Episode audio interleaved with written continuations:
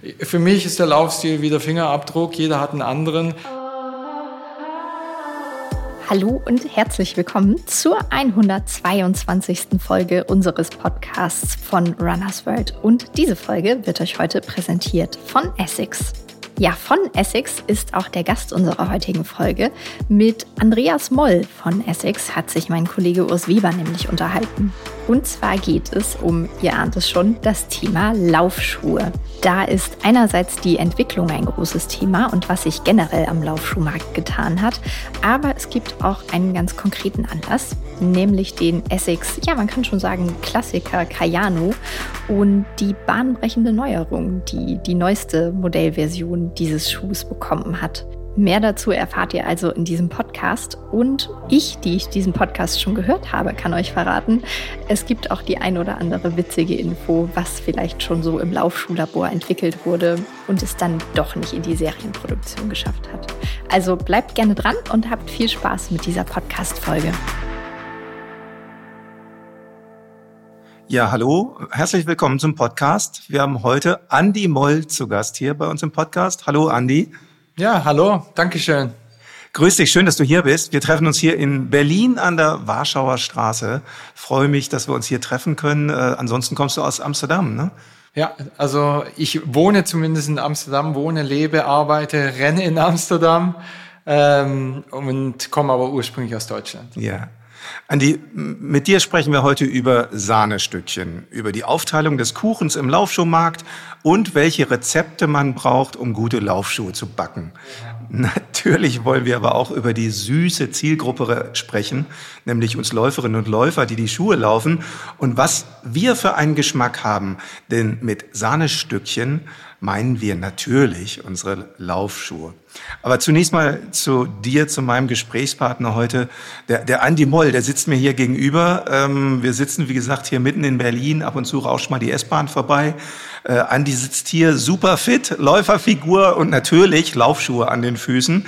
Ähm, Andi, du bist Director Running im EMEA-Gebiet und damit bist du zuständig äh, für die strategische Entwicklung der Running-Kategorie bei Essex.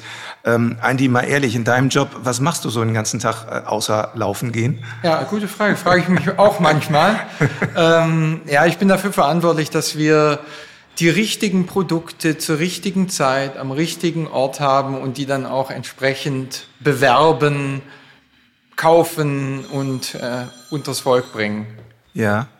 Und ähm, Du schaust natürlich, du sagst, dass die richtigen Produkte auf den Markt kommen. Und das ist ein Anlass, warum wir uns heute hier äh, zum Podcast treffen. Denn ihr habt gerade bei Essex euer Flaggschiff und euren Technologieträger unter den Laufschuhen komplett überarbeitet. Und Andi, das ist der das ist der Gel Cayano 30. Gel Cayano 30. Das Flaggschiff der Technologieträger. Und ähm, ich glaube schon so, das, kann man das sagen, populärste Modell? Also es ist auf jeden Fall der heilige Gral der, der Firma, ja. muss man sagen. Und äh, wenn wir einen solchen Schuh updaten und, und auf jeden Fall ein Jubiläumsmodell, dann gucken ganz, ganz viele Leute drauf, wie das so gemacht wird. Auf jeden Fall. Und äh, ja, es ist bestimmt das populärste Modell, wenn mhm. man weltweit schaut, kann ja. man so sagen. Andi, das, der Cayano, das ist deswegen eigentlich ein, ein, schöner Anlass, weil der uns als Beispiel dienen kann, welche Veränderungen es so gegeben hat in den letzten tatsächlich 30 Jahren, seit es den Cayano 1 gegeben hat. Ich glaube, vom Cayano 1 ist beim 30er heute gar nichts mehr übrig, oder? Ist irgendein Bauteil nee, noch gleich? Nee, nee, nee, nur, die, nur der Name. Ja. Deswegen ist es eigentlich ein tolles Beispiel, um ein bisschen auch so über den, den Laufschuhmarkt, aber auch über den Läufermarkt zu sprechen. Äh, und was sich so geändert hat. Denn in 30 Jahren ist tatsächlich ja ähm, viel passiert. Vielleicht mal so ein, ein kurzer historischer Abriss, denn äh, auch um mal Essex so als Laufschuhbrand ins Spiel zu bringen. Äh, früher, ganz früher, also noch bevor der Cayano kam, also so in den 1950er, 1960er Jahren, da rannte man ja tatsächlich noch in, ja, ich sag's mal, in Lederschlappen. Ne? Also ich denke jetzt so an die Modelle, die in, in Kobe auch im Essex-Museum ausgestellt sind. Von, von wann sind da so die ersten Laufschuhe? Ja, das ist äh, ja 49 gegründet. Ich würde mal sagen, 55 hat es dann so angefangen, dass mhm. wir wirklich auch Laufschuhe. Am Anfang war es eher Teamsport, Basketball. Mhm. Ja. ja. Aber dann sind wir dann doch in, in, in den Laufbereich eingestiegen und genauso wie du sagst, da waren dann Lederschuhe, äh, manche Modelle dann tatsächlich auch, die man jetzt im Lifestyle sieht und äh, ja.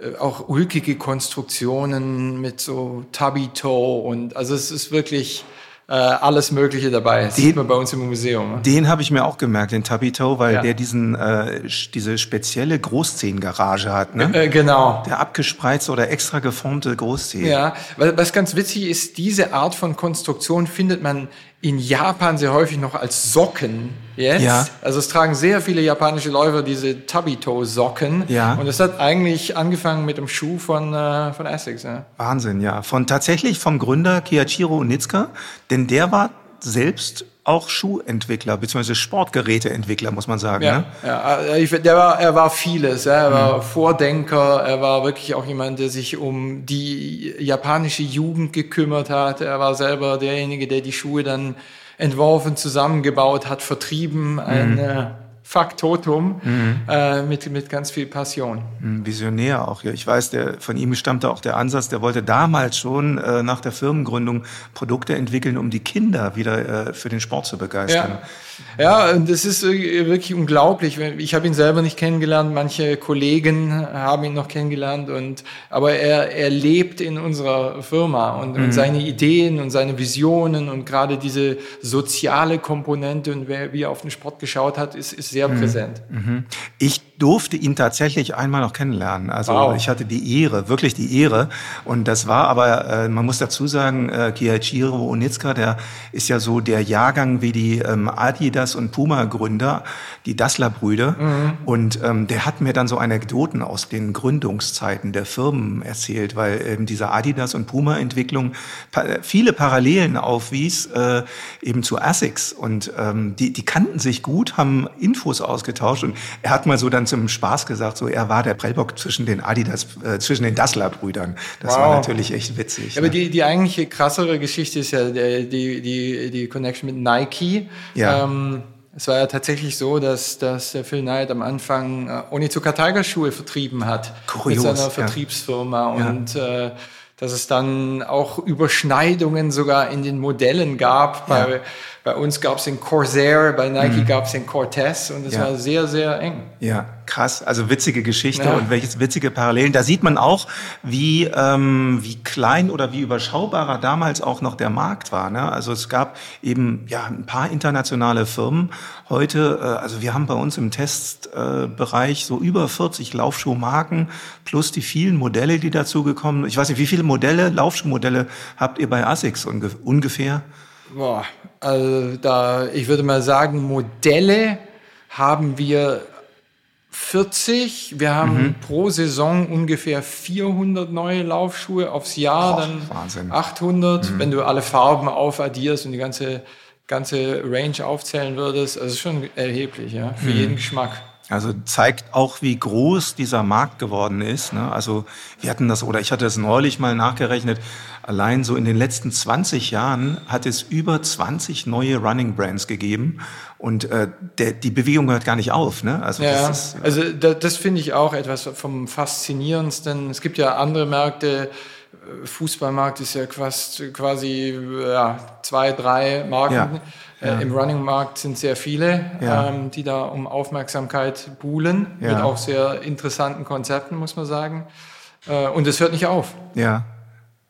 Ähm, bei Essex, wir, wir haben, du hast eben gesagt, wie viele Modelle es da gibt. Andererseits gibt es immer diese ikonischen Modelle. Ne? Also mhm. letztes Jahr der 25er Gel Nimbus und jetzt kommt der 30er Cayano. Ähm, man muss ja auch sagen, es gibt immer mehr Modelle, aber diese Modelle, jetzt gerade der Cumulus, der Nimbus oder auch der Cayano, die können ja eigentlich auch immer mehr, oder? Die können, also nach unseren Testergebnissen, die sind ja für immer größere Zielgruppen geeignet. Ja, kann man so sagen, aber ich, das, dass wir da immer wieder äh, diese Modelle updaten, das ist auch sehr in unseren Prinzipien verwurzelt. Wir entwickeln unsere Produkte ja tatsächlich nach dem Kaizen-Prinzip, also schrittweise Verbesserung von einem Modell zum nächsten, ja. was dann auch immer wieder getestet wird. Und es, es darf im Grunde kein Kayano das Haus verlassen, das nicht mindestens in drei oder vier Eigenschaften den Vorgänger dann äh, verbessert. Ja. Und ja, so sind wir eigentlich dazu gezwungen, immer immer was Neues zu finden, immer zu verbessern, immer an diesen Modellen rumzuschrauben. Ja, und das ist, ist wirklich tief verwurzelt. Jetzt muss man dazu sagen, wir, wir haben das bei Runners World mal so gesagt, in den letzten Jahren hat so eine kleine Laufschuh-Revolution gegeben. Allein deshalb, weil es so fantastische neue Komponenten, also Materialien gibt. Und äh, ich glaube, das kann man auch in Bezug auf den Gil Cayano jetzt sagen. Ne? Also diese Mittelsohlenkomponenten, diese Schäume, die es da gibt, die sind Wann sind die entstanden? In den letzten ein oder zwei Jahren? Ja, also auch da, das ist äh, mehr oder weniger etwas, woran man ständig mischt. Ja. Ähm, äh, die Schäume haben eine wahnsinnige Entwicklung angenommen. Du hast vollkommen recht. Wie sich ein Kayano zusammensetzt, hat sich sehr verändert. Ähm, inzwischen arbeiten wir ohne Stützelemente, wir arbeiten mit Geometrien, mhm. äh, wir arbeiten natürlich dann mit den, mit den neuesten Materialien, die zu uns, uns mhm. zur Verfügung stehen, aber glaube, wenn man den Schuh, der jetzt auf den Markt kommt, vor fünf Jahren gesehen hätte, hätte man gesagt, das kann kein Stabilschuh ja, sein. Ja.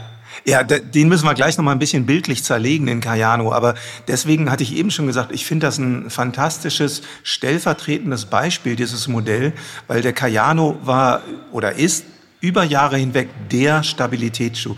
Der Schuh ist auch gerade bei Runners World über Jahre hinweg ausgezeichnet als der beste Laufschuh des Jahres in der Stabilitätskategorie. Jetzt müssen wir aber sagen, so gerade der Begriff Stabilschuh, der hat sich in den letzten fünf, na, auf jeden Fall in den letzten zehn Jahren gewaltig verändert. Ja. Ja, ich glaube, wir haben auch ein, ein, eine ziemliche Entwicklung vorgenommen, weil ich, ich glaube schon, dass vor zehn Jahren, da war noch sehr viel von Korrektur, Stützelementen, Pronationskontrolle die Rede. Ja, genau. Und äh, wir, wir haben uns bewegt von einer Situation, in der wir sozusagen den Fuß führen wollten, in ja. ein starres Korsett zwingen, hin zu einer Position, wo wir sagen, wir wollen eigentlich nur das natürliche Laufen ja. unterstützen, aber auch beschützen. Ja, das kann man heutzutage gar nicht genug betonen und, und uns ist das vielleicht schon so selbstverständlich. Aber schauen wir vielleicht nochmal zurück. Warum hat man das damals, ich meine, damals ist noch gar nicht so lange her, zehn Jahre vielleicht, warum hat man damals so viel von Stabilschuhen geredet und, wie du eben sagtest, von Stützen und Führen? Naja, ich glaube, wenn, wenn man sich das mal anguckt, das klingt ja irgendwie logisch, dass eine wiederholter Bewegungsablauf immer dasselbe Muster etwas Gutes sein kann, ja. Mhm, mhm, ähm, aber inzwischen die Datenlage, die Wissenschaft, unsere Insights, die wir haben, die sagen uns eigentlich das Gegenteil, mhm. dass Monotonie der Killer mhm. ist mhm. und dass je, je variabler du dein Trainings hältst, je variabler du läufst, ähm, desto besser ist es. Ja. Aber ja, nichtsdestotrotz gibt es genug Anlässe, warum eine gewisse Stabilität des natürlichen Laufens ja. auch was Gutes sein kann. Ja, auf jeden Fall. Ähm, aber das müssen wir, glaube ich, nochmal betonen. Ne? Also früher diese Popularität der Stabilschuhe, gerade übrigens in Deutschland war das ja mhm. besonders so, ne? da, weil man vermeintlich dachte, es gäbe einen perfekten Laufstil. Und den gibt's nicht, oder? Nee, aber den gibt's nicht. Mhm. Also ich glaube, das sieht man wenn man äh, den Profis zuschaut, dass da jeder einen ganz individuellen Laufstil hat. Das sieht man, äh, wenn man sich im Freizeitbereich umguckt. Für mich ist der Laufstil wie der Fingerabdruck. Jeder hat einen anderen. Es gibt äh, keinen guten, keinen schlechten. Mhm. Ähm, natürlich der eine ist ein bisschen effizienter, der andere nicht, aber ja, und dem muss man in Rech Rechnung tragen. Aber es ist auch nicht einfach. Ja? Mhm. Es war mhm. schöner zu sagen, es gibt einen perfekten Lauf, wir bauen alles gleich. ja, das wäre gut. Ab ja. dafür. Dann bräuchte man auch nur einen Schuh. Ja, da braucht man nur einen Schuh und keine 40 ja, Anbieter. Ja. Äh, du lässt gerade schon andeuten, ihr arbeitet viel natürlich äh, mit äh, Eliteathleten, Topläufern zusammen, mhm. Richie Ringer zum Beispiel, Fabienne Königstein. Ähm, von denen kriegt ihr Input. Wo, woher sammelt ihr ansonsten noch Daten? Wie äh, schaut ihr sozusagen den Läuferinnen und Läufern auf den Fuß? Ja, ich glaube, das, das äh, hilft uns natürlich schon, dass wir sehr, sehr früh angefangen haben zu vermessen, biomechanische mhm. Daten zu vermessen, zu sammeln und dann in unseren Systemen zu analysieren. Und jetzt, äh, wo Datenanalyse fortgeschritten ist, wo künstliche Intelligenz eine Rolle spielt, haben wir unglaubliche Möglichkeiten, diesen Datenschatz zu heben und zu modellieren. Ja. Und was super wichtig ist, ist, dass wir uns die Gesamtheit der Läufer angucken. Ja, äh, dich, mich, mhm. Richard Ringer und, mhm. und sozusagen das gesamte Spektrum und dann valide Aussagen darüber treffen können. Ja. Und es geht wirklich sehr weit, dass sozusagen die Datenanalyse inzwischen auch unsere Produktentwicklung dominiert und es uns erlaubt, Modelle digital auf Performance zu testen. Das heißt, die, der Kern oder der Anfangspunkt sind tatsächlich die Daten. Oder äh, ist jetzt mal, ähm, ich will es mal äh, konterkarieren, oder ist dann ein Designer da, der sagt, äh, du Andi, wir brauchen ein ganz anderes, neues Modell und ich habe mir das so vorgestellt, kritzel, kritzel, so soll er aussehen. Nee, also, nee das, das äh, passiert so nicht, sondern nicht, bei, der Anfang ist immer der Läufer ja. und, und der Anfang muss auch der aktuelle Läufer sein, weil was wir beobachtet haben, ist, was sich auch sehr geändert hat, ist die Art und Weise, wie schnell Trends wechseln. Früher konnte man davon ausgehen, dass okay. ein Modell, das man irgendwie, das bekannt ist, etabliert, das hält dann mal zwei, drei Jahre. Inzwischen drehen sich die Sachen viel schneller. Und ich muss mhm. wirklich sagen, es ist nicht Industrie, nicht nur industriegetrieben, sondern auch der Anspruch von den Läufern, immer etwas Neues zu erfahren, einen neuen Reiz an die Füße zu bekommen. Und ja, weißt da ist man natürlich, und, und dann, dann muss man dem Läufer ganz gut zuhören. Und danach ja. kommen die Daten. Ja. Du sprichst mir gerade voll aus dem Herzen, weil äh, das, stimmt total. Ich weiß, früher noch hatten wir, es gab immer so Fraktionen ja bei den Laufschuhen. Ne? Man hat ja früher auch dann von den, den Essex-Läufern gesprochen. Der andere hatte einen Adidas-Fuß, der andere einen Puma oder einen Nike oder was auch immer. Und ähm, tatsächlich haben sich die Leistenformen unterschieden. Gibt's heute schon gar nicht mehr. Ne? Also auch äh, bei Essex, ihr habt ja auch ganz unterschiedliche Leistenformen. Ob das jetzt für einen Meterspeed ist oder für einen Cayano, äh, sind ganz ja. unterschiedliche ja, ja. Passformen auch da. Ähm, und das war früher tatsächlich anders. Da hat man auch dann einen Laufschuh geliebt, gehegt, gepflegt und geschätzt. Ob das jetzt ein Gel DS Trainer oder davor vielleicht noch ein Gel Alliance war oder sonst oh, was. Ne? Und äh, den hat man dann versucht, sich, also ich weiß sogar noch, wie Freunde dann sich so Schuhe dann äh, in die Garage oder in den Keller gestellt haben, weil sie Angst hatten, es gäbe niemals wieder so einen guten Laufschuh. Aber ich würde sagen, den Impuls gibt's immer noch. Also ich bin auch so ein bisschen jemand, der sich denkt, oh, der ist besonders gut, den lege ich mir mal noch zurück. Ähm, Komm, gib ja. zu, welchen, welchen hast du zuletzt Ach, ich bin so, ich bin äh, so ein GT 2000 Liebhaber. Warum bin ich meinen ersten Marathon damit gelaufen und ich habe immer das Gefühl, dieser Schuh beschützt mich. Er ist Ach, jetzt nicht auf, unbedingt mhm. auf meinen Laufstil geschnitten, aber es ist eine sehr emotionale mhm. Beziehung. Genau. Aber du hast recht, ja. Früher, ich kann mich erinnern, als ich meine ersten Laufschuhe gekauft habe, war es oft so, ja, Essex ist immer schmal und andere sind ja. immer breit. Da, da war es vielleicht noch einfacher zu beraten. Ja. Das, das geht heute nicht mehr. Ja. Ähm, wir haben neulich mal in der Dis Diskussion auch gesagt, so die, die, die Laufschuhentwicklung hat sich auch vielleicht ein bisschen hochgegriffen, aber wir haben gesagt, hat sich auch demokratisiert, weil ähm, es ist einfach der Trend ja auch, dass heute sehr viel mehr Läuferinnen und Läufer laufen, mhm. sehr viel mehr Anfänger da sind, äh, die loslaufen und damit sich natürlich auch die Anforderungen an Laufschuhe ändern. Spiegelt sich das in euren Daten auch wieder? Ja, ja. Ähm, also wir sehen eindeutig beispielsweise seit 2020 ist der Laufmarkt in Europa um 12 Prozent gewachsen. 12 Prozent mehr Läufer das und das ist, das ist richtig ja. viel. Was wir jetzt gesehen haben, es wurde natürlich gesagt, ja, das sind dann sozusagen die, die jungen Corona-Läufer. Mhm. Mhm. Was wir übersehen, die meisten bleiben beim Sport. Ich hoffe, das seht ihr auch in euren Daten. Die meisten bleiben. Es gibt relativ wenige, die, die wieder damit aufhören und sich anderen Sportarten widmen und dadurch ja, hat es ordentlich geboomt die letzten Jahre. Tatsächlich äh, kann ich das bestätigen. Also in den jungen Zahlen, die wir bis jetzt haben, also wir machen bei Runners World immer so eine sogenannte ähm, Userin- und User-Analyse. Da gucken wir jedes Jahr, ähm, wer läuft, wie viel, in welchem Alter und seit wann laufen die. Und ähm, da konnten wir jetzt feststellen, genau diesen Trend eben. In der Anfangs-Corona-Zeit haben ja tatsächlich sehr viele angefangen mit dem Laufen. Und äh, wir sehen jetzt an den Zahlen, äh, wie lange lauft ihr, dass sich die jetzt wieder erhöhen. Das heißt, da kommen jetzt die zusätzlich rein, die also damals zu Beginn 2019, 20 dann in der Corona-Zeit äh, angefangen zu, haben zu laufen. Die sagen jetzt halt, okay, ich laufe schon zwei Jahre oder drei Jahre. Ne? Die sind also jetzt schon zum, mhm. zur Läuferin, zum Läufer geworden. Ganz interessant ja. finde ich auch, weil wir damals immer so die Angst hatten, okay, die konnten jetzt nur nicht zum Volleyball gehen oder der Schwimmverein hatte geschlossen, weil die Halle zu war, aber die bleiben trotzdem beim Laufen. Das finde ich auch eine sehr, sehr interessante Beobachtung und für uns natürlich schön zu sehen, dass die auch die tolle Laufsportart ja, für sich entdecken. Ja. Ne? Aber es ist natürlich auch äh, für die Industrie birgt es eine gewisse Gefahr, weil man muss sagen, der, der Markt hat geboomt, nicht nur mehr Läufer, auch mehr Laufschuhe verkauft. Aber ja. es sind eben auch Läufer dabei, die begonnen haben und jetzt nicht so eine wahnsinnig hohe Lauffrequenz haben und die vielleicht erst nach zwei, drei Jahren wieder ein paar Schuhe kaufen. Und das dann so genau zu planen und zu verstehen, wer hat denn da eigentlich gekauft, ist auch eine gewisse Wissenschaft. Das macht es für euch schwer, ne? Ja, absolut. Hat sich das denn, das Kaufverhalten in den letzten zwei, drei Jahren auch so stark verändert? Merkt ihr das an, der, an dem Zuspruch einzelner Modelle?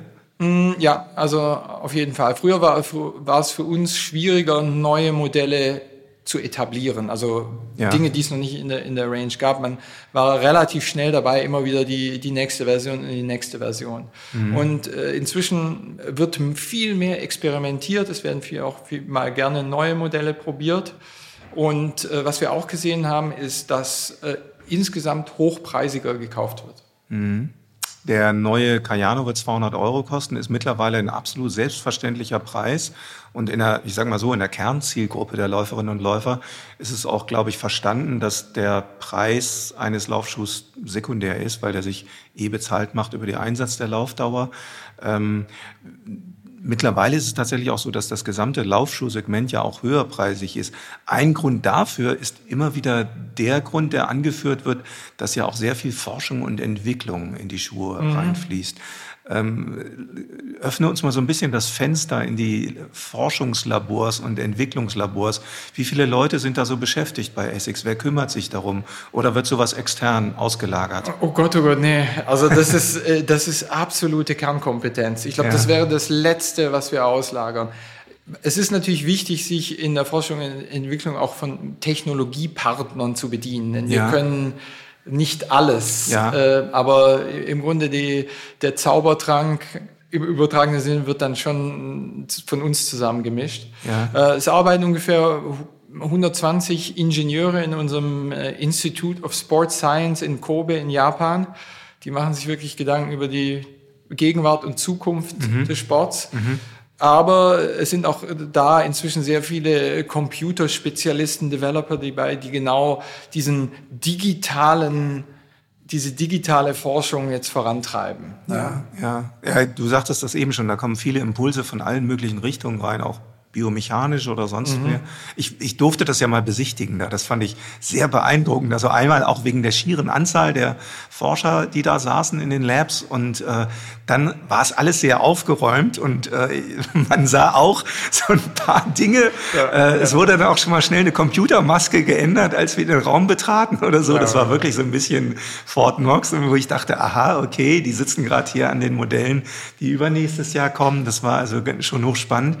Ähm, und dann war es aber auch spannend, als ich dann äh, in die Biomechanikabteilung kam, dann wurde ich sofort mit Markern ausgebappt und die waren froh, dass sie das nächste Opfer hatten genau, sozusagen. Ja, ja. Und dann musste ich da über die Druckmessplatten laufen, was für mich aber auch spannend war zu sehen, wie man dann minutiös die Unterschiede bei verschiedensten Laufschuhen sehen kann und wie man tatsächlich Komponentenunterschiede in einem Laufschuh messen kann. Ne? Mhm. Ne? Also biomechanisch mit ähm, Markersystemen, also was man dann auslesen kann durch, durch Highspeed-Kameras.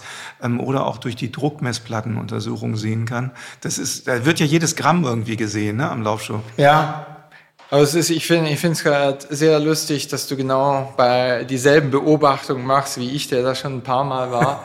Und manchmal stellt man sich das so vor, ein Labor eines Laufschuh- oder eines Sportherstellers, dass das alles nur junge Leute, Hightech. Aber es ist eben ein Abbild der Bevölkerung auch wer da so arbeitet.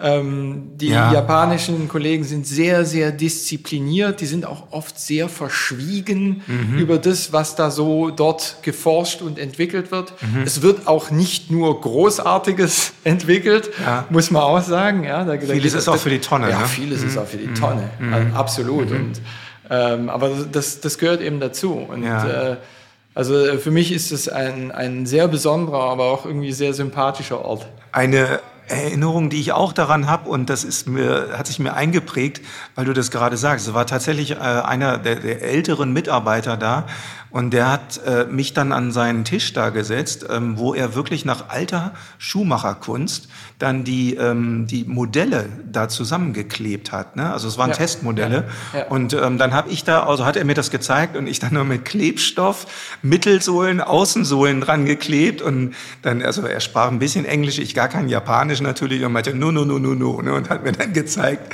wie ich das richtig kleben musste. Ich kam mir wirklich anfangs vor wie der Stift da, der was hier neu lernt. Fand ich aber beeindruckend. Genauso diese alte Schuhmacherkunst wird da auch noch tatsächlich ähm, ja, hochgehalten und äh, gehört zum, zum Kerngeschäft dazu. Das, das schönste Beispiel finde ich bei uns äh, den Designprozess. Ähm, also muss man sich vorstellen, bei so einem Modell wie jetzt der Cayano, da, da sitzt nicht nur ein Designer, da sitzt ein Designteam, dann gibt es mhm. sozusagen einen Dirigenten, der orchestriert ein Team. Mhm. Einen kümmern sich so ein bisschen um Designführung, die anderen um Farben, die nächsten um Materialien. So.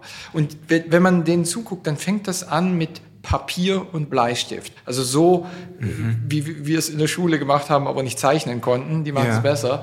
Und aus, aus Bleistift wird Farbe und aus Farbe wird ein Computerbild 2D und aus dem 2D-Computerbild wird sehr, sehr schnell ein 3D-Computerbild. Ja. Dann kommen die Produktmanager dazu, die drehen, wenden dann den Schuh und gucken sich das schon mal an, ästhetisch. Mhm. Und das wirklich Unglaubliche ist, dass wir jetzt fähig sind und sicherlich andere auch, dann äh, mit biomechanischen Daten zu füttern, wie wird denn dieser am Computer entworfene Schuh performen, also wie wird mhm. der funktionieren, mhm. wie, wie funktioniert der unter Belastung. Ja. Und da kommst du dann von einem Raum, da wird gezeichnet, in den nächsten, wo dann sowas gemacht wird. Also quasi ein Simulationsprozess. Ja, mit, mit digitalen mhm. Avataren, ja. wird dann gesagt, Andreas Moll äh, läuft 4,30 auf einen Kilometer, äh, setzt mit dem Rückfuß auf, mach mal, was macht er mit dem neuen Nimbus? Mhm. Krass. Aha. Das heißt, die Entwicklungsgeschwindigkeit wird dadurch auch höher. Ja, absolut. Ähm, aber oftmals auch, wie, wie, immer im Leben, auch oftmals nicht viel ja. einfacher. Mhm. Ähm, Im Endeffekt wird dann doch immer mit, am Ende mit, mit richtigen Läufern getestet. Und ähm, ja, das Ganze muss ja auch umsetzbar sein in der Produktion. Ja. Wie lange braucht es denn eigentlich in der Laufschuhentwicklung, wenn ihr jetzt, also von diesem Designprozess, vom ersten ja. Bleistiftstrich sozusagen bis zum neuen Modell? Kommt ganz darauf an, auf, auf das Modell, wie, wie komplex, mhm. auch wie hoch das sozusagen aufgehangen ist in der Hierarchie. Ähm, manchmal tatsächlich 36 Monate von der ersten Idee, manchmal sind es 18 Monate. Mhm. Bei unkomplexen Modellen schafft man es auch mal in 12 Monaten. Mhm. Äh, wir sind da bestimmt nicht die schnellsten, aber gründlich. Japanisch gründlich. Ähm, dazu kommen, das haben wir eben schon mal angedeutet, die Einflüsse auch aus anderen äh, Entwicklungsbereichen. Äh, ich denke da jetzt ganz speziell an die, die Kunststoff- äh, und Chemieindustrie. Mhm. Ähm, die Kunststoffe für die Mittelsohlen vor allen Dingen äh, haben sich in den letzten Jahren, ja, ich habe es eben gesagt, revolutioniert, sind deutlich energetischer geworden, also die Rückstellkräfte sind größer geworden. Ähm, wie, wie, wie lief da der Prozess? Kriegt ihr da einen Anruf und sagt, da wird gesagt, hier, wir haben hier neue Schäume oder seid ihr in diesen Prozessen mit involviert? Ähm, äh, man muss sich vorstellen, diese Innovationsarbeit, die läuft ja auf mehreren Spuren. Äh, kurzfristig, mittelfristig, langfristige Projekte, die da immer nebenher. Also, dass jetzt irgendjemand anruft und sagt, hallo, wir haben hier einen neuen Schaum, mhm. das wird so nicht passieren. Ja. ja. man arbeitet da immer längerfristig mit, mit, mit Anbietern zusammen. Manchmal, äh, was die Schäume angeht, mischen wir sie tatsächlich selber zusammen. Manchmal arbeiten wir auch mit, mit mit Dritten zusammen. Ja. Ganz viele äh, äh, Anbieter arbeiten übrigens auch mit denselben Dritten zusammen. Ja? ja. Mhm. Also da gibt's äh, deutliche Überschneidungen, aber jeder hat da so ein bisschen seine eigene Coca-Cola-Rezeptur. Ja. Also es ist wirklich äh, nicht ganz so einfach, das zu beantworten, weil da eben so mhm. viele unterschiedliche Zeitlinien übereinander mhm. liegen. Eine Rezeptur, äh, die ihr sehr originär habt und als Asics eigen ist das, das, das Gelkuschen. Ja. Ähm, was auch tatsächlich wieder jetzt im Cayano 30 zum Einsatz ja. kommt, aber in ganz neuer Form. Ähm, beschreib mal kurz, äh, wie, wie das im 30er jetzt umgesetzt wurde im Cayano. Ja, das ist äh, im Grunde ein, ein etwas anderes Gelkissen, ähm, was, was deutlich weicher, leichter ist. Das ist auch nicht mehr von außen sichtbar, weil es so weich ist. Ähm, es würde am Außen am Schuh gar nicht mehr die Form halten, mhm. ähm, aber es erlaubt es uns, etwas mehr davon im Schuh zu verbauen und, und so ein bisschen die Dämpfung individueller zu machen und auch Gewicht zu sparen. Ja. Dann äh, ein anderes Stichwort, was beim Cayano mal kam, war die, die, die Guidance, das Guidance System. Also gerade, ja. wir haben es eben gesagt, der Cayano war einer der oder ist der Stabilschuh auf dem Markt. Und ähm, an diesem Guidance System, also auch an diesem originären System, habt ihr auch nochmal rumgeschraubt. Ihr nennt es jetzt 4D Guidance System. Was, was verbirgt sich dahinter? Na, es gibt ja äh, vier Dimensionen, die Breite, die Tiefe, die Länge und die vierte Dimension ist immer die Zeit. Ja. Ähm, und, und dafür steht es im Grunde, dass wir uns nicht mehr darum kümmern, wie sehr proniert jemand, sondern vielmehr, wie lange steht man in einer Extremsituation. Ja, ja? Ja. Und, und dieses äh, neue Element hilft eben, diese Zeit zu verkürzen, was aus unserer Sicht sehr hilfreich ist, um Verletzungen vorzubeugen. Und das ist, es ist, man muss es wirklich sagen, aufpassen, die Stütze ist raus Mhm. Es gibt mhm. keine Stütze mehr, es gibt ja. ein neues Element, was sozusagen den Fuß schneller wieder in den natürlichen Bewegungsablauf bringt. Das kann man sagen, ist dann der große Unterschied zum Cayano 29 oder 20 oder 10, ne? Ja, absolut. Ja. Ich bin super gespannt, ehrlich gesagt, auf den Schuh, weil äh, wir hatten es äh, neulich schon mal gesagt, ich war von dem Cayano 29 schon sehr begeistert, weil das Stützelement eben sehr moderat ausfiel, beziehungsweise so ausfiel, dass man sehr wenig beim Abrollvorgang des Fußes gemerkt hat. Und das fand ich eben tatsächlich, ist das für mich so eine der großen Beobachtungen der letzten fünf Jahre. Das bezieht sich vor allen Dingen auf den Cayano, aber generell auch auf die ganze Stabilitätsschuhkategorie, dass diese Stabilitätselemente an sich gar nicht mehr so spürbar sind. Und das ist etwas Gutes. Ne? Das heißt, man, man wird individuell in dem Laufschuh geführt und der Fuß hat, stößt jetzt nicht mehr bildlich gesagt gegen eine Betonmauer, sondern man hat eine dynamische Stütze. Und darauf zielt ja, glaube ich, eben dieses 4D-Guidance-System auch hin. Ne? Absolut. Und ja. ich habe äh, mich gestern mit dem Simon Boch unterhalten, der ist ja mhm. auch äh, bei uns Läufer. Und ähm, er hat auch den Cayano an den Füßen gehabt und er hat gesagt, er kann es kaum glauben, aber er geht jetzt mit dem Laufen und äh, mhm. trainiert jetzt auch sowohl mit Nimbus als auch mit Cayano. Mhm. Ähm, hat, hat mir auch gesagt, vor, vor fünf Jahren hätte er gedacht, die Schuhe klappern, mhm. blechern, ja, ja. man stößt gegen genau. irgendwas. Mhm. Aber heute muss alles mhm. schön rollen und mhm. gleiten. Ja, und so krass. ist es angebaut. Krass, dass der Simon Boch das sagt. Ich meine, für den ist ein ruhiges Dauerlauftempo so im Bereich ja. 4 Minuten 15 so. Ne? Unglaublich, also, ja. irre. Aber nach wie vor, der Cayano steht, ihr, ihr tituliert ihn nach wie vor eben als Stabilitätsschuh auch. Ja, ja, ja, aber äh, wenn man sich äh, den Schuh anschaut, der ist sehr breit gebaut. Äh, mhm. Der Fuß sitzt wirklich schön eingepasst in die, in die Zwischensohle. Man hat dieses äh, Stabilitätsmoment mhm. äh, im Sinne von einer, einer 4D Guidance, einer neuen Technologie.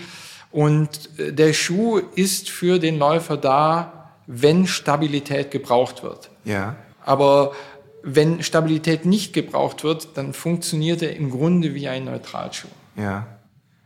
Wie ein Neutralschuh, wie ein gut gedämpfter Neutralschuh. Wir haben das letztes Jahr beim Nimbus 25 gesehen, mhm. wo der Dämpfungskomfort nochmal extrem gesteigert wurde. Also wirklich ein Unterschied zum Vorgängermodell, wie ja, der riesengroß ist.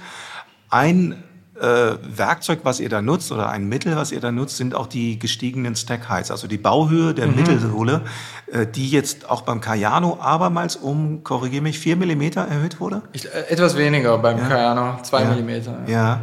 und jetzt mal naiv gefragt, bringt's das?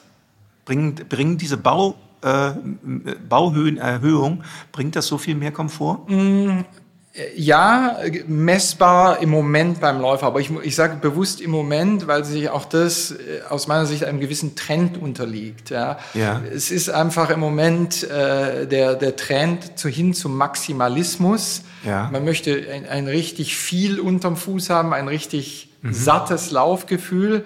und dem darf man sich nicht verschließen. Ja, okay. Des, deswegen machen wir das auch. Es ist stark nachgefragt, aber ich bin mir beispielsweise auch nicht sicher, ob das jetzt ewig anhalten wird.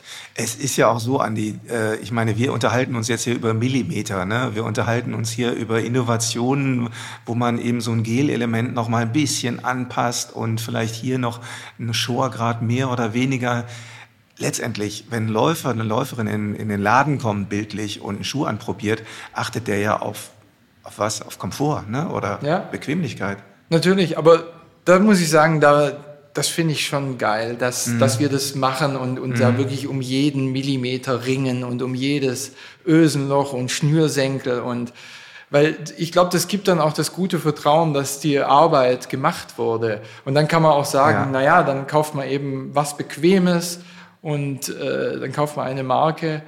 Ja. Und ja, also das ist, wir müssen das machen. Ja, kann ich dir nur beipflichten. Ja. Also ein bisschen Nerdismus muss da auch ja auf jeden Fall dabei sein. Ähm, macht es also äh, macht es die die Laufschuhauswahl heute leichter mit diesen neuen Modellen, weil das Einsatzgebiet eben jetzt zum Beispiel gerade für so ein Cayano größer ist?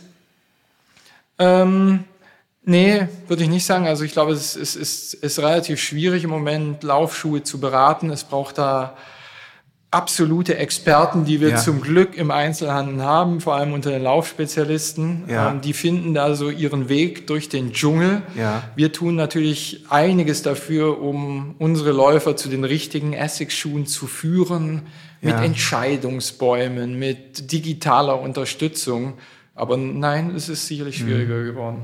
Eine Sache, die sich ja auch stark verändert hat, ist, ähm, dass man früher viel mehr in den sogenannten Laufschuhkategorien gedacht hat. Ne? Also in Neutralschuh, äh, Stabilitätsschuh. Dann hatten wir tatsächlich auch diese Kategorie, die es auch immer noch gibt, der Bewegungskontrollschuhe.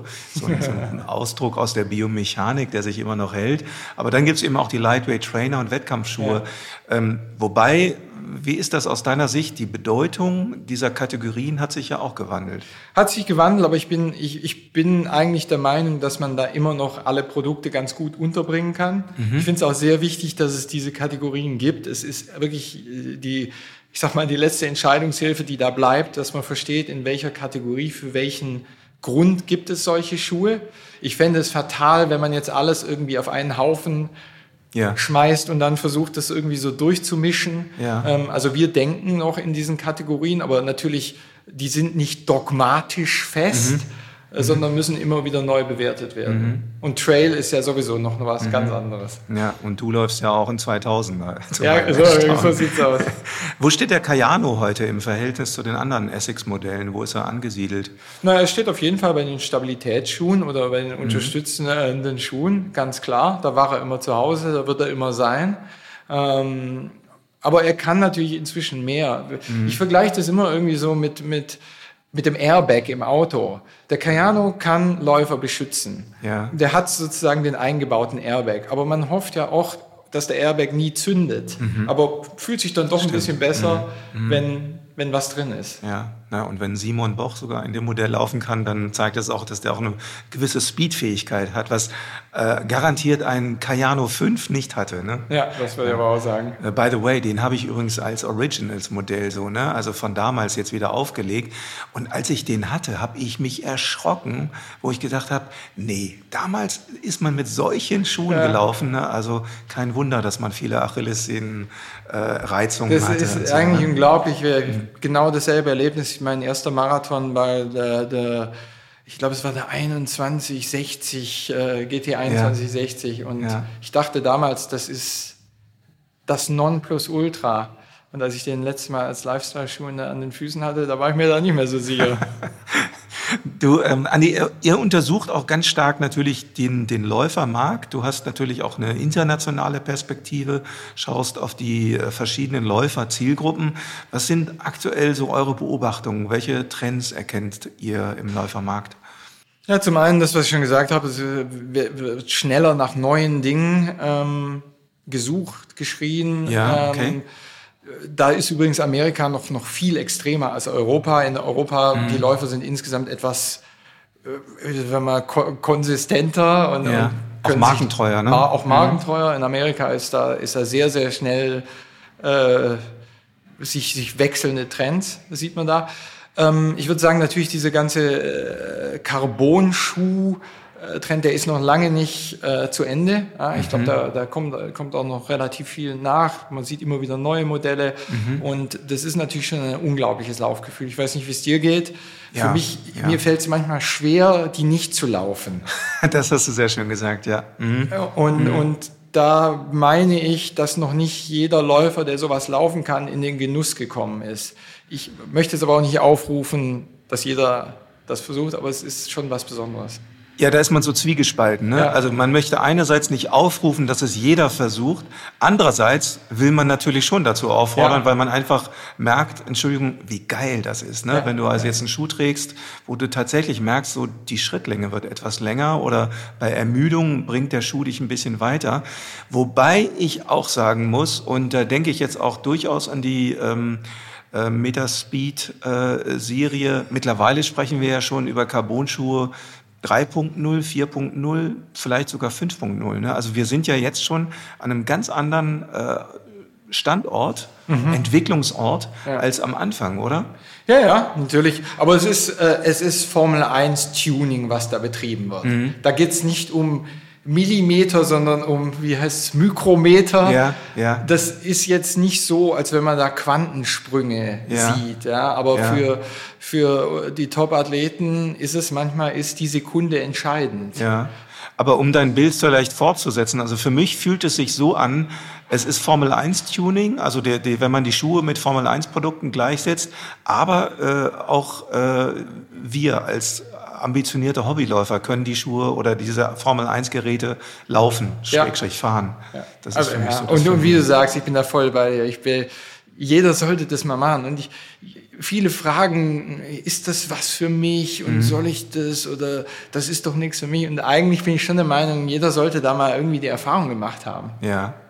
Ähm, was mir auffiel, ihr hattet äh, neulich gerade die Zahlen rausgebracht. Essex ist im ersten Quartal um über 30 Prozent äh, gewachsen im Umsatz hier in dem Bereich, den du verantwortest, äh, in einzelnen Ländern, ich habe gesehen, Benelux 45 Prozent Zuwachs, äh, Deutschland 40 Prozent Zuwachs, Frankreich 69 Prozent Zuwachs. Wo kommt das her? Ist das Running, äh, ist das so stark oder wo kommt dieses immense Wachstum im Sport her? Mm, ich würde sagen, das sind zum einen ist Laufen populär, wird immer populär sein. Manchmal hat es auch damit zu tun, wie war das Vorjahr? Ja, war das Vorjahr, okay. mhm, wie klar. viel hat man da ausgeliefert? Und dann sehen solche Zahlen natürlich prächtig aus, aber mhm. wir sind, haben auch einen ganz guten Run, muss ich sagen. Äh, wir, wir hören gut auf den Läufer. Ich bin sehr zufrieden mit, der, mit den Produkten, auch wie wir kommunizieren. Ähm, und ja, Passt schon. Passt schon. Wie, wie sieht es bei dir aus? Wie viele Paar Laufschuhe läufst du? Oh, ich habe mit meiner Frau die Abmachung für jedes äh, neue Paar, was ich nach Hause bringe, muss ein altes raus. Bist also ich habe deutlich zu viele. Mhm. Ich darf natürlich auch irgendwie die, die Marktbegleiter laufen und äh, ja, da ist ein Riesenarsenal. Bringst du denn auch schon mal so exotische Produkte mit aus den Versuchsabteilungen? Ja. Ja? Aber so richtig die exotischen Dinger, die nicht. So, mhm. Aber dann so der zweite Prototyp, den dritten Prototyp, den darf ich dann äh, probieren. Gibt es das eigentlich noch so, also äh, das gab es früher mehr, dass es tatsächlich mal so Irrungen gibt, dass man so einen Schuh entwickelt, der so gar nicht funktioniert?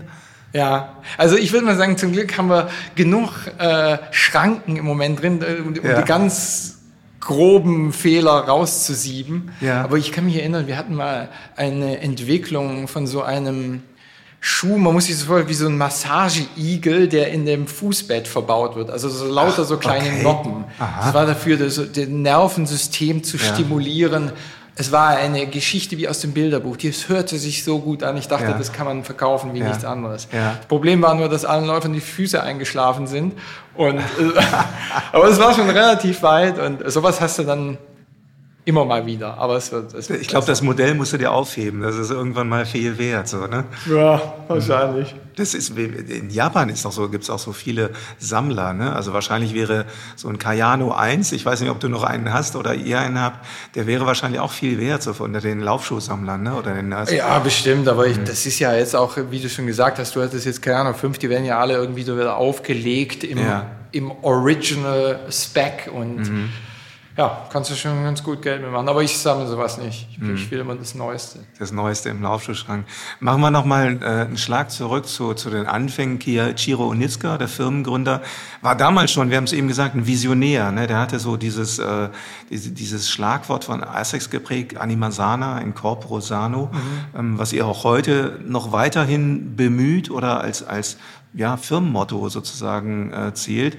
Und vor allen Dingen, ihr seht auch jetzt eine ganz große Bewegung bei Essex ähm, dahingehend, dass ihr also Freizeitläuferinnen und Freizeitläufer unterstützt, die eben gar nicht diesen Leistungsaspekt fördern. Mhm. Das ist so eine, eine, ja, tatsächlich aber Essex keine neue Philosophie, sondern ihr nehmt da einfach die Spuren wieder auf. Ja, ja ich glaube, das ist, äh, auf jeden Fall ist das, ist das unser, unser Erbe. Ja. Hundertprozentig.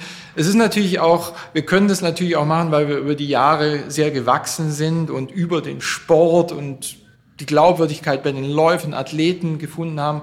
Und wir können uns jetzt einem sehr breiten Publikum auch widmen und es ist wirklich gerade in den Zeiten so super wichtig, dass man da inklusiv denkt und, mhm. und, die Leute zum Sport bringt. Glaubst du so aus deiner Sicht und deiner Analysesicht, dass es da so einen neuen Impuls oder dass das so die neuen Impulse fürs Laufen auch gibt? Weil die Zielgruppen, man sieht es auch so teilweise an rückgängigen Teilnehmerzahlen bei Laufevents, ähm, trotzdem, wie du auch sagst, richtig steigen ja die Zahlen der Läuferinnen und Läufer. Ist das so ein bisschen so eine Neubewertung des Laufens als Sportart auch? Ähm, äh, ich glaube es nicht. Also ich bin mhm. da immer so ein bisschen im Pyramidendenken. Ich glaube, dass die Inspiration für gewisse Sportarten, die wird immer irgendwie von Athleten, von den Leuten, denen es ganz besonders viel bedeutet, getrieben. Und das kann auch mal, das kann dann auch mal irgendwie nicht der super schnelle sein, aber es und dann, dann werden, wird der Rest der Läufer von, von dieser Gruppe inspiriert werden. Okay. Aber dass man mhm. von die Pyramide von unten denkt, ja. glaube ich persönlich nicht dran. Ja. Insofern Sound Mind, Sound Body äh, gilt auch dann für die Philosophie der Spitzenläufer sozusagen. Absolut, ja. ja. Also ja. Und, und das ist genau auch der Grund, warum sie eigentlich auch gerne mit uns zusammenarbeiten, weil wir ihnen auch ich sag mal, seelischen Beistand geben. Das ist Teil eines jeden, jedes Vertrages ja. und äh, ja. wir schauen uns den Läufer an und nicht nur die Leistung. Ja. Äh, Andi, was wir uns gleich mal anschauen, wir gehen gleich zusammen laufen. Oh ja. Äh, sag mal, wie ist das bei dir eigentlich so? Äh, kannst du Laufen eigentlich so noch genießen oder achtest du bei jedem Schritt auf das Quetschmoment des Gelpolsters oder unter der Sohle oder auf, die, auf das vierdimensionale Guidance-System? Wie ist das, wenn du läufst? Ah, ich achte da schon viel drauf. Ich kann Laufen, Laufen natürlich total genießen. Ich glaube, was bei, bei, mir sehr ausgeprägt ist, ist, dass ich anderen Leuten enorm viel auf die Füße gucke. ja. Oh, vielleicht öfters mhm. zuerst auf die Füße, dann äh, ins Gesicht. Ja. Ähm, aber ja, für mich ist das äh, absolute Leidenschaft mhm. zu laufen. Okay. Super. Ja, dann freue ich mich jetzt schon auf einen gemeinsamen Lauf und dann wünschen wir allen erstmal zunächst hier äh, Sound Mind in einem Sound Buddy und äh, wir freuen uns aufs Laufen. Andi, Andi Moll, vielen Dank, dass du hier äh, zu Gast warst im Podcast bei Runners World und dann freuen wir uns jetzt auf die nächste Laufstunde. Ja, tausend vielen, Dank, Urs. Ja, vielen Dank dir. Ciao, ciao. Ciao. Das war sie also, unsere Podcast-Folge Nummer 122, präsentiert von Essex. Wir freuen uns, wenn ihr beim nächsten Mal wieder mit reinhört. Dazu abonniert unseren Podcast sehr gerne. Und wenn ihr möchtet, dann lasst uns sehr gerne auch eine Bewertung da. Wir freuen uns, wenn ihr uns viele Sterne gebt. Und nun zu guter Letzt, wenn ihr es auch so macht wie Andi und Urs und jetzt laufen geht, dann natürlich auch dabei ganz viel Spaß. Und ansonsten, tschüss und bis zum nächsten Mal hier im Runners World Podcast.